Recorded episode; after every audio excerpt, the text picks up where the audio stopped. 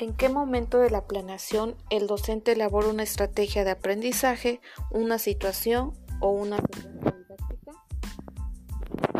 La evaluación permite al docente anticipar, garantizar, organizar y establecer metas con estrategias de aprendizaje lo que se refiere a técnicas o instrumentos para evaluar el nivel de logro de los aprendientes y los aprendizajes esperados con una evaluación diagnóstica, formativa y sumativa.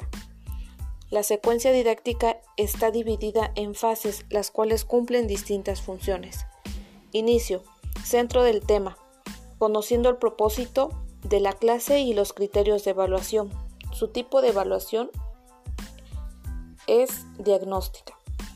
Desarrollo. Se enfoca en la atención y se pone en práctica el tema o contenido con materiales de apoyo.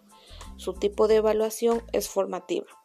Y el cierre es la revisión de conocimientos y contenidos para demostrar lo aprendido y lo avanzado.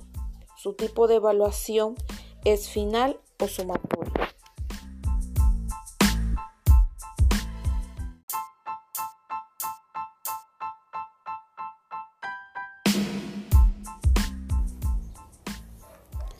La situación didáctica, antes de seleccionarla, se deben tomar a consideración ciertos aspectos, pues deben de presentar desafíos intelectuales para los estudiantes, con el fin de formular alternativas de solución. También generar ambientes de aprendizaje colaborativo que favorezcan experiencias significativas. La situación que se tiene en los alumnos de quinto de primaria es un rezago en el enfoque comunicativo y lingüístico.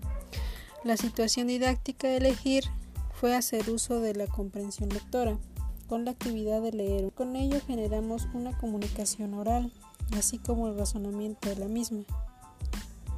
La identificación de oraciones, mejoramos un vocabulario, pues las palabras que no comprendan se les explicará.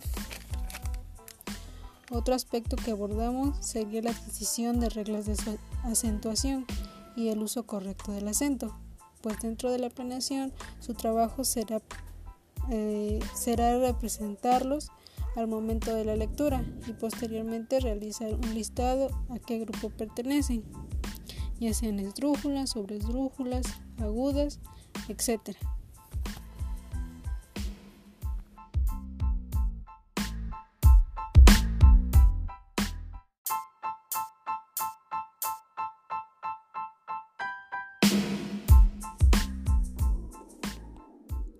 tiene una relación congruente con las necesidades de aprendizaje, ya que así será mayor la posibilidad de mejorar su comprensión lectora y su escritura, pues dicha situación didáctica nos conlleva a realizar actividades en las que los estudiantes se comunican de manera oral y escrita, asimismo como la realización de proyectos, textos escritos y presentaciones que cuentan con una intención comunicativa.